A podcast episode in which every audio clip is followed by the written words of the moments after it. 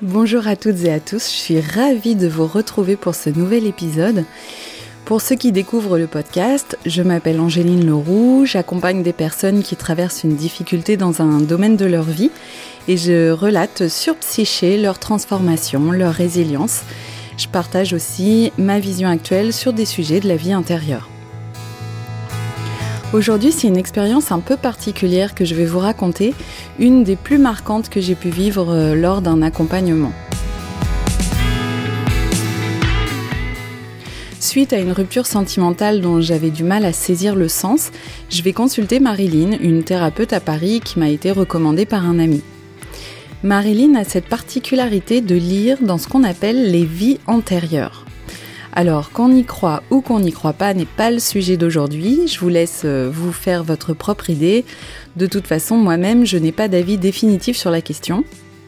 J'arrive donc euh, chez Marilyn, je m'installe sur la table de massage, je lui dis simplement que je cherche à comprendre le sens d'une histoire sentimentale que je viens de vivre, pourquoi j'ai rencontré cet homme, pourquoi ça s'est terminé de cette façon, etc. Marilyn met sa main au-dessus de mon ventre, sans me toucher, et commence euh, sa lecture. Après quelques instants de concentration, les yeux fermés, elle me parle de mon lien très fort avec l'Inde, alors que je ne lui ai strictement rien dit à ce propos. Et là, elle me raconte différentes scènes qui font totalement écho à ce que j'ai déjà vécu là-bas. J'ai des frissons partout, je me sens un peu bouleversée qu'elle voit ça, mais ça me met plutôt en confiance. Elle poursuit sa lecture. Là, elle voit une place publique remplie de monde, des gens de la cité plutôt pauvres, tous rassemblés dans un endroit qu'elle décrit un peu comme une arène, circulaire et très grande. Au fond de la place, elle voit qu'un homme va se faire exécuter en public. Il est sur une sorte d'estrade. Cet homme, c'est visiblement mon mari, mon frère ou bien mon père, en tout cas, un homme que j'estime énormément, qui compte beaucoup pour moi, et je sais qu'il n'a commis aucune faute, que cette mort est totalement injuste. Et moi, je suis au milieu de la foule et j'aimerais bien crier à l'injustice, mais si je me fais remarquer, si je vais à l'encontre de ce que les chefs de cité ont décidé, ben, c'est moi qui mets ma vie en péril. Alors pour ne pas donner raison à ces décideurs, je me retourne pour ne pas voir la scène, et je fends la foule discrètement en restant droite, digne, mais alors ça bouillonne de colère à l'intérieur de moi, et c'est insupportable. Marilyn me parle donc de ce que je ressens dans cette scène comme étant de l'impuissance et une rage qui ne peut pas s'exprimer. Ensuite, elle voit d'autres scènes qui évoquent un amour impossible, un lien donc avec euh, l'histoire sentimentale que j'ai vécue, et elle me raconte euh, ces différentes histoires, et je comprends alors tout le sens de l'histoire présente. Deux ou trois mois plus tard, je suis à Rouen au cabinet et je reçois Véronique qui vient me consulter parce qu'elle aimerait s'affranchir d'une sensation qu'elle ressent souvent. C'est une impression d'être empêchée intérieurement de faire certaines choses. En fait, elle sent comme un blocage. J'emploie donc une technique euh, d'hypnose humaniste qui consiste à remonter le fil des souvenirs marquants où elle a ressenti exactement ce même sentiment on commence par un événement récent et puis on remonte dans le temps. Dès qu'un souvenir apparaît, je demande à Véronique de me raconter la scène et de me donner l'âge qu'elle a au moment de cette scène. Le but, c'est de remonter à l'expérience racine, de retrouver le noyau qui a provoqué cette émotion pour s'en libérer. Donc on remonte comme ça sur euh, trois ou quatre événements jusqu'à un moment où elle est encore dans le ventre de sa mère. Donc euh, comme le veut cette technique, je lui demande, tout en restant bien concentré sur son ressenti, si une autre expérience encore plus ancienne que celle-ci lui vient à l'esprit. Et donc là, après quelques instants, elle me dit oui. Donc je lui demande de me décrire la scène, et là Véronique me dit je vois comme une grande place ronde avec plein de gens qui sont mal habillés. Ça ne sent pas bon, c'est sale. Et il y a un homme qui va se faire tuer devant tout le monde. La foule est totalement hystérique. Alors là, au moment où Véronique me dit ça, euh, je peux vous dire que je sursaute intérieurement, j'en crois pas mes oreilles. Mais bon, je poursuis l'accompagnement en restant bien centrée. Je lui demande donc de me décrire tout ce qu'elle ressent. Et là, elle me dit que ce qu'elle ressent est horrible, qu'elle a très peur, qu'elle sait que euh, elle ne peut rien faire, sinon ça va mettre euh, sa vie en jeu, qu'elle refuse de voir cet homme se faire exécuter sous ses yeux et qu'elle sait très bien qu'il n'a rien fait. Alors là, moi qui connais déjà l'histoire, qui sais qu'il y a une émotion de colère intense qui ne peut pas s'exprimer, je sais aussi qu'une émotion non exprimée, contenue, ça crée un blocage dans le corps. Donc euh, je propose à Véronique de repérer dans, la place où elle est s'il y a une sortie et euh, de fendre discrètement la foule pour sortir de la place.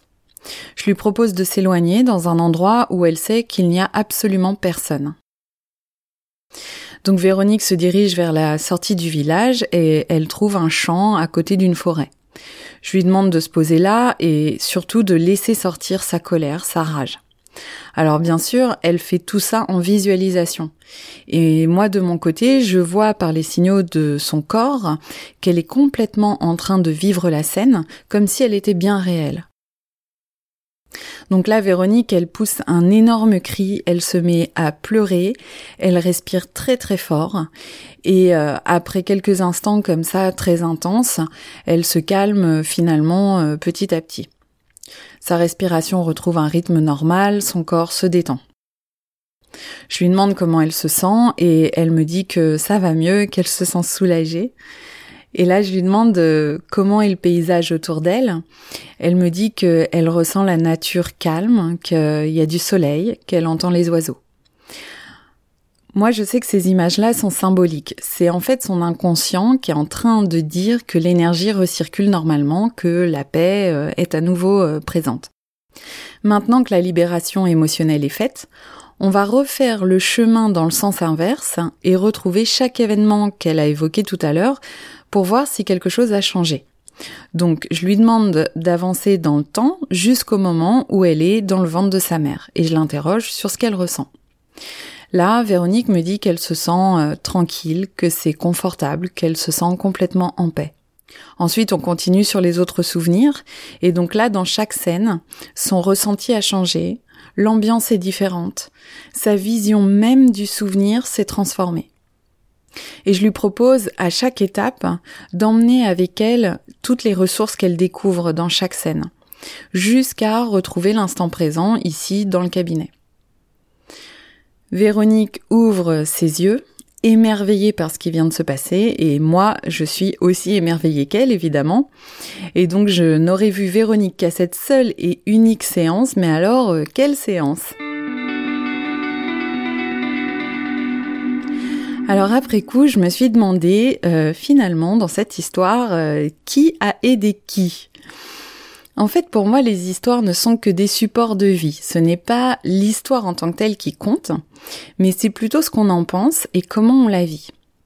Autrement dit, qu'on vive quelque chose dans le quotidien, en rêve, par procuration en lisant un livre ou en regardant un film, ou qu'on vive cette chose-là en visualisation par l'hypnose, au final c'est exactement la même chose puisque notre inconscient ne fait aucune différence entre ce qui est réel et ce qui est fictif. Par exemple, quand vous voyez un homme se faire tuer dans un film, ça active les mêmes régions du cerveau que si vous étiez réellement en train de vous faire tuer. Ce sont les neurones miroirs qui sont en jeu dans ce processus et c'est d'ailleurs grâce à ces neurones miroirs que nous faisons preuve d'empathie. C'est aussi grâce à ces neurones miroirs que nos apprentissages se mettent en place. Quand on est bébé et qu'on voit maman éplucher une banane, ça dessine une route neuronale dans le cerveau de l'enfant qui observe l'action et ça prépare le cerveau à réaliser cette action dans le futur. L'enfant saura d'autant mieux éplucher une banane que son cerveau aura déjà été précablé pour réaliser cette action. Pour en revenir à mon histoire, quand Marilyn m'a fait part de la scène quelques mois plus tôt, en fait, on n'est rien allé libérer émotionnellement. On a juste constaté ce qui se vivait, ce qui est déjà pas mal, hein, puisque ça remonte à la conscience. Ok, mais euh, on fait quoi de ça, de cette colère, de cette rage, du sentiment d'impuissance? Finalement, en accompagnant Véronique à libérer euh, ses émotions, elle m'a libérée moi par la même occasion parce que par effet miroir, en vivant la scène avec Véronique, j'ai moi-même bénéficié du processus. Sachez que comme nous sommes tous interreliés, quand une personne libère quelque chose, transforme une émotion, récupère une ressource, elle la rend disponible à toutes les autres personnes du monde entier. Bien sûr, je n'ai aucune preuve de ce que j'avance, mais ça rejoint ce que différents scientifiques découvrent en physique quantique notamment, euh, surtout quand ils parlent d'intrication quantique. Et là, je vous renvoie dans les notes de l'épisode à la conférence de Nassim Haramein. Imaginez que le vide n'est pas vide, mais qu'il soit plein d'informations, exactement comme un cloud.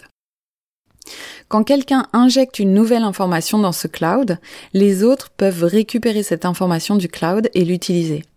Eh bien là, c'est la même chose. Marilyn m'avait donné de l'information, j'ai utilisé cette information pour accompagner Véronique, et Véronique a renvoyé dans le cloud ce qu'elle a transformé émotionnellement. Autrement dit, elle a ajouté de la conscience, de l'information, qui est maintenant disponible pour nous tous. Concernant le terme de vie antérieure, alors à mon sens, on emploie ce terme-là par commodité pour se représenter quelque chose que notre logique a du mal à imaginer. Mais je suis pratiquement sûre que rien n'est antérieur. En fait, pour moi, tout a lieu maintenant, ou disons plutôt parallèlement. Et là, je vous renvoie au film Interstellar ou à Cloud Atlas, ainsi qu'au livre Un homme debout de Frank Lobé qui, je trouve, en parle très bien. En tout cas, je partage son point de vue. Mais on aura l'occasion de réaborder le sujet dans les épisodes à venir. Quand on parle de vie antérieure, on fait référence au karmique, et là encore pour moi cette notion est assez mal comprise. Le karma, ce n'est pas le fait d'être puni pour quelque chose qu'on aurait fait, avec cette notion somme toute très religieuse de bien et de mal. Non, pour moi, il s'agit plutôt de l'idée que nous venons vivre des expériences et qu'il nous faut voir une expérience sous tous ses angles possibles pour l'intégrer complètement et passer à une autre expérience. Donc le karma, ce serait plutôt l'idée suivante. Si j'ai vécu une expérience où j'étais la victime, je vais devoir vivre une expérience similaire où je serai le bourreau. Et ensuite, je vivrai encore une expérience similaire où je serai le sauveur. Une fois que j'ai bien fait le tour de l'expérience vue sous tous ses angles, alors je m'en affranchis puisque j'ai expérimenté tout ce qu'il y avait à expérimenter, j'ai vécu l'expérience totalement. Et donc là, on sort complètement de l'idée de bien ou de mal ou de l'idée de mériter ou pas ce qui nous arrive. Dans notre vie présente, on vit ça aussi parfois. Je sais pas si euh, à vous ça vous est déjà arrivé, mais souvent c'est en amour euh, qu'on s'en rend compte ou dans la relation parent-enfant. Par exemple, vous êtes euh, enfant et votre mère vous surprotège. Et puis une fois que vous devenez maman, vous vous rendez compte que parfois, vous aussi, vous en faites un peu trop pour votre enfant. Et vous comprenez ce que votre propre mère pouvait ressentir et pourquoi elle faisait ça avec vous. Donc vous voyez, c'est comme si vous expérimentiez les différentes facettes d'une même situation.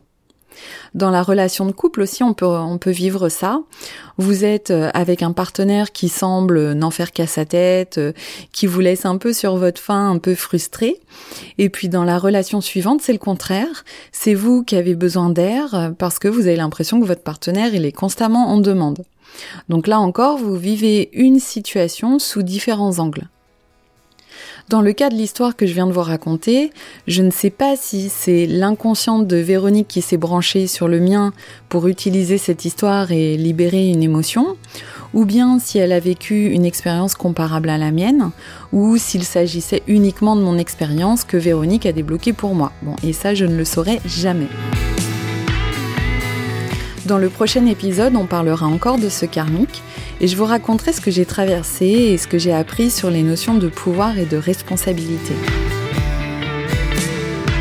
Si cet épisode fait écho à une histoire que vous avez vous-même vécue, je vous invite à m'en faire part sur la page Facebook de Psyché, sur la chaîne YouTube, sur Podcastix ou alors sur mon compte Instagram. Je vous mets tous les liens dans les notes de l'épisode. Et c'est peut-être votre expérience que je lirai dans un prochain épisode. En tout cas, merci pour votre écoute et merci beaucoup pour tous les commentaires que vous m'avez laissés depuis la création du podcast. Ça me touche vraiment beaucoup. À très bientôt sur Psyché.